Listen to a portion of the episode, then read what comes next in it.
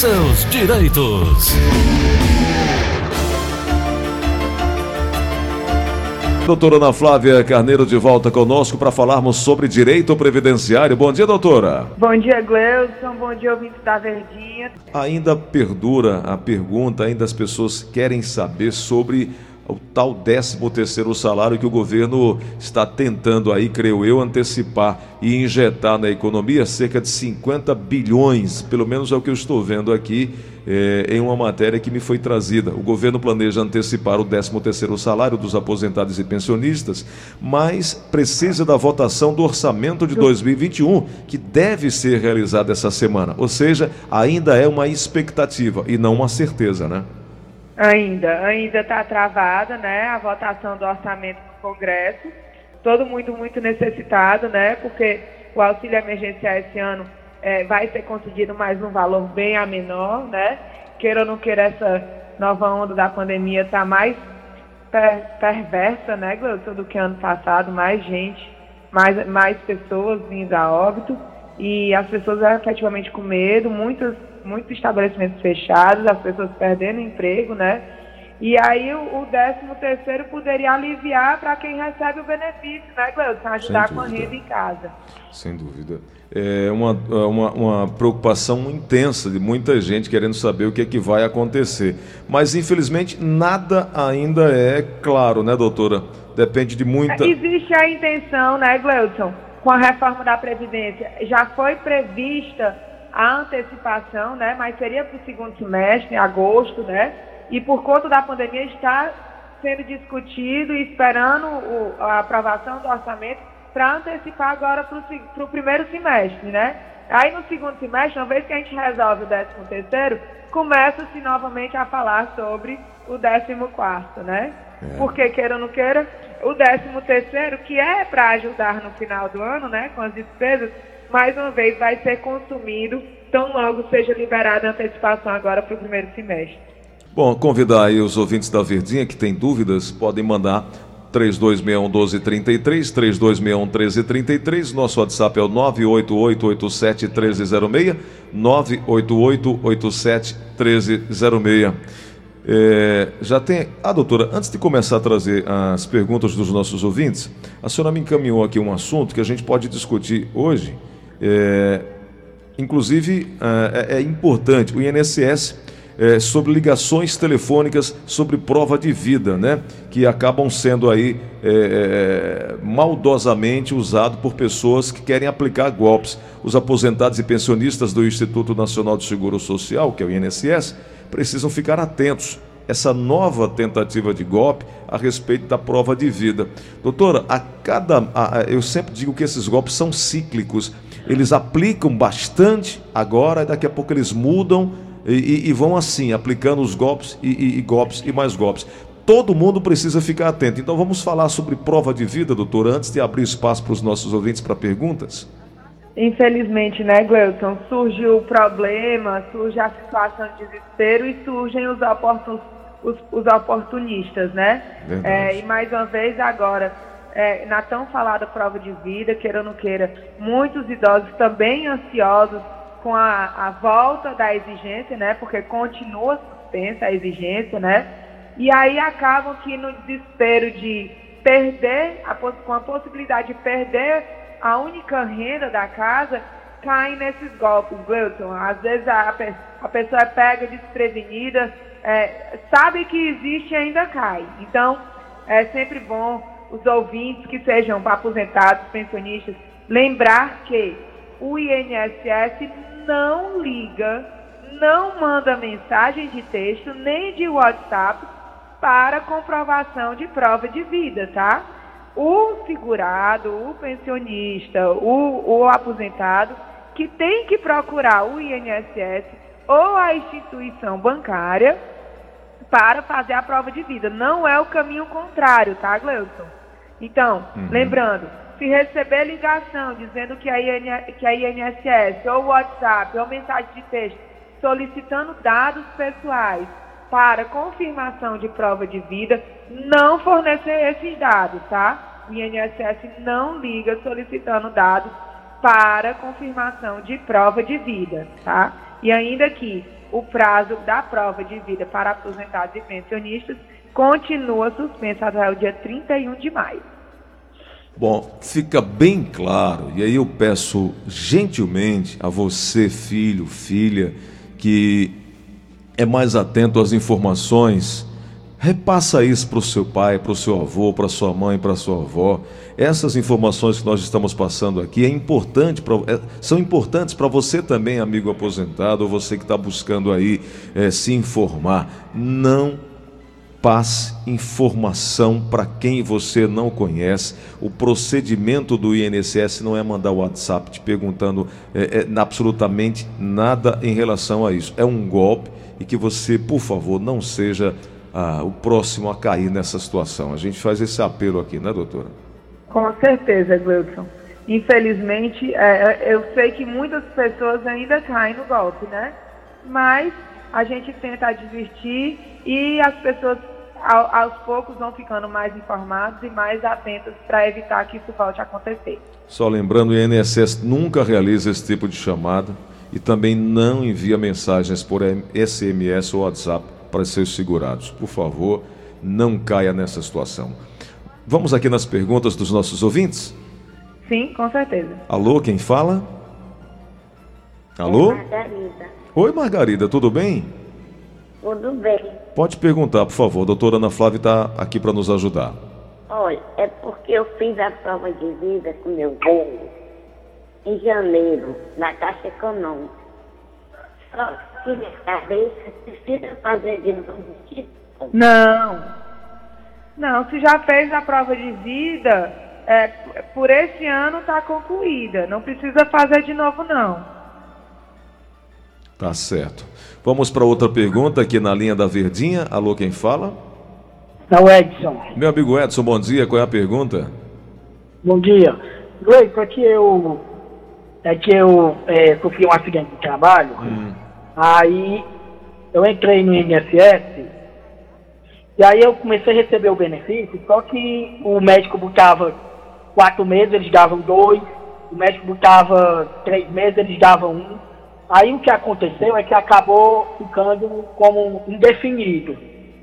Aí já faz mais ou menos um ano que eu estou afastado. Eu gostaria de saber se eu tenho que procurar o INSS, onde eu me sentir apto ou como eu tenho que esperar ser chamado. Doutora Ana Flávia. Pronto. Aí o que ele está informando, Gleuton, é realmente o que a gente escuta é, rotineiramente dos ouvintes, né? É, de fato, como ele disse, Gleuton, se o, um, o médico dele dá um atestado de 60, 90 dias, o INSS não é obrigado, entre aspas, a seguir essa instrução do médico, né? Uhum, uhum. Ele vai passar por uma perícia médica no INSS e o perito que vai dizer se ele efetivamente vai ficar afastado recebendo auxílio doença por aquele período, tá? Uhum, uhum. Não é porque o médico dele disse que ele tem três meses que o INSS obrigatoriamente vai dar esse período, tá? E aí, geralmente o INSS dá um, dá dois, e o segurado tem que ficar solicitando rotineiramente a prorrogação. Então, quando a pessoa recebe uma carta de concessão de auxílio doença, na carta já vem informando até quando esse benefício será mantido. E dentro de 15 dias antes dessa data limite, o segurado efetivamente tem que solicitar a prorrogação, que é a, a dúvida dele, se ele vai ter que ficar solicitando essa prorrogação. Sim, ele tem que ficar solicitando a prorrogação até que em uma dessas prorrogações o pedido seja negado e se ele continuar doente, ele procura a justiça para passar por outra perícia e restabelecer o benefício.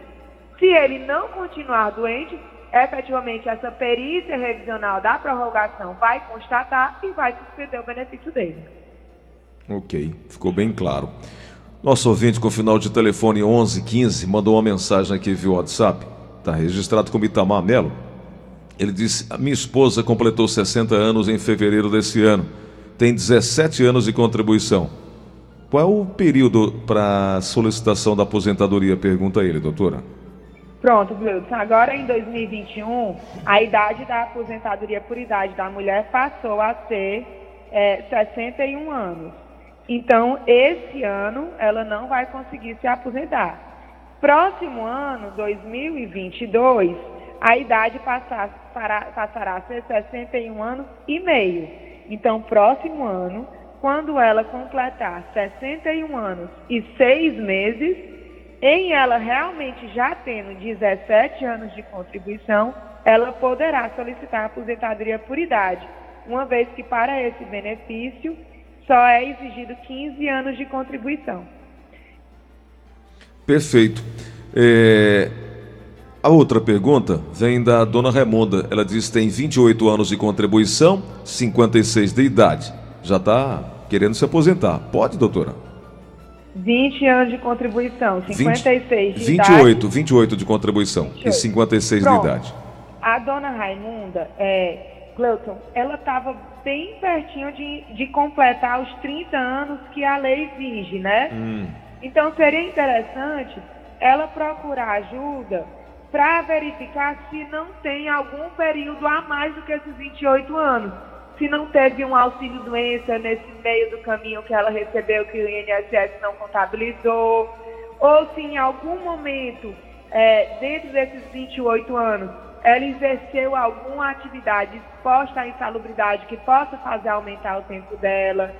Porque o ideal era ela completar os 30 anos até 2019. Aí ela poderia se aposentar sem idade mínima. Com apenas 28 anos, agora ela ainda não consegue se aposentar. Tá certo. Bom, muitas perguntas chegando. Tem mais uma aqui na linha da Verdinha. Alô, quem fala? Alô, bom dia. Bom dia, quem é? Leide. Oi, Zuleide, por favor, qual a pergunta? É, eu queria saber, porque eu tenho uma irmã que recebe o auxílio do BPC do filho dela. Certo. Só que ela, ela conheceu um rapaz que quer casar. Agora, aí, só que ele recebe 1.100 mais do salário. Aí quer saber se ela tem, se ela perde o PC do, do, do filho dela. Doutora.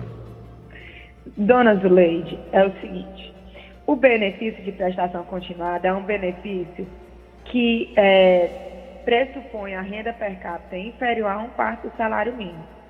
Então, se ela casar com uma pessoa que recebe mais do que o mínimo, esse valor tem que ser dividido entre as pessoas na casa para poder a renda per capita continuar inferior a um quarto salário mínimo e o benefício não ser cancelado, tá?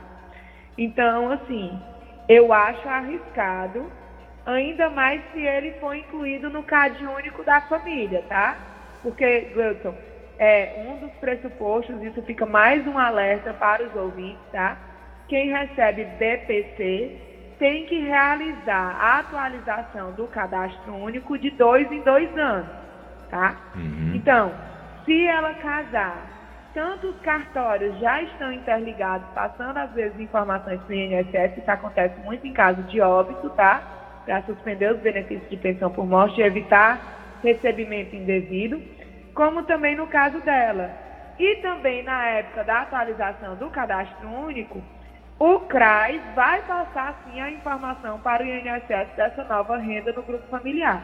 E eu não tenho como garantir que o benefício não será cortado. Pois é. Difícil. Casa ou não casa? Casa ou não casa? Na dúvida. É, ainda mais porque, em tese, né, Gleudson? essa terceira pessoa não faz parte do grupo familiar do menor, né? Ele é. não é pai, ele não é mãe. Mas uma vez que ele casa com a mãe, ele, ele acaba integrando. Tá certo. Vamos para mais uma pergunta. Chegando aqui agora, doutora. Meu nome é Antônio de Catunda, aqui no Ceará. Completei 65 anos de idade em novembro. Dei entrada junto ao meu INSS, anexei toda a documentação, porém não obtive nenhuma resposta até hoje que é que eu preciso fazer? Pergunta o Antônio, doutora. É, na, aí, Gleuton, ele não disse o que foi que ele solicitou, se Exato. aposentadoria por idade ou o BPC, né? Exato. Porque os dois se confundem por ser na mesma idade que solicita o benefício. É, o INSS ainda está com esse atraso na análise, né, Gleuton? Tem análise que às vezes demora até um ano. Então, assim, ele pode ficar acompanhando pelo 135 pelo aplicativo Meu INSS ou pelo site, que é meu.inss.gov.br. Aí ele vai em agendamentos barra requerimentos e acompanha em que pé está o benefício dele. Se está em análise, é porque o INSS ainda não terminou a análise inicial.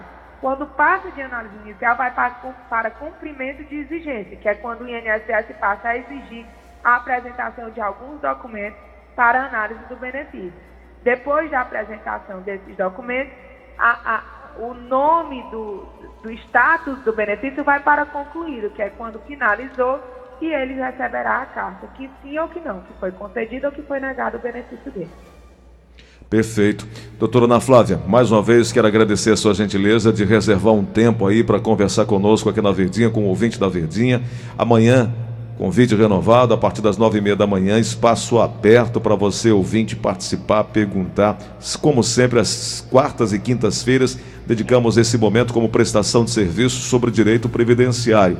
Doutora Ana Flávia, tem um número que a senhora sempre disponibiliza para essas informações iniciais, as quais não conseguimos, eh, em virtude do tempo, eh, tirar as dúvidas dos nossos ouvintes, que é o 99686-3123, não é isso? Exato, Gleuton, 99686-3123.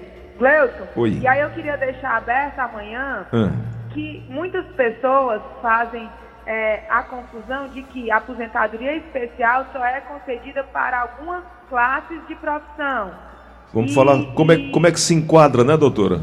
Como é que se enquadra? Ela tem relação realmente com uma profissão ou o enquadramento é feito de outras formas? Então eu acho que seria um tema interessante para falarmos amanhã, pode ser? Certíssimo, combinado. Amanhã a gente conversa e traz essas informações todas aí. Muito obrigado, um grande abraço, até amanhã. Outro grande, Gleuton. Fiquem com Deus, com muita saúde. Amém.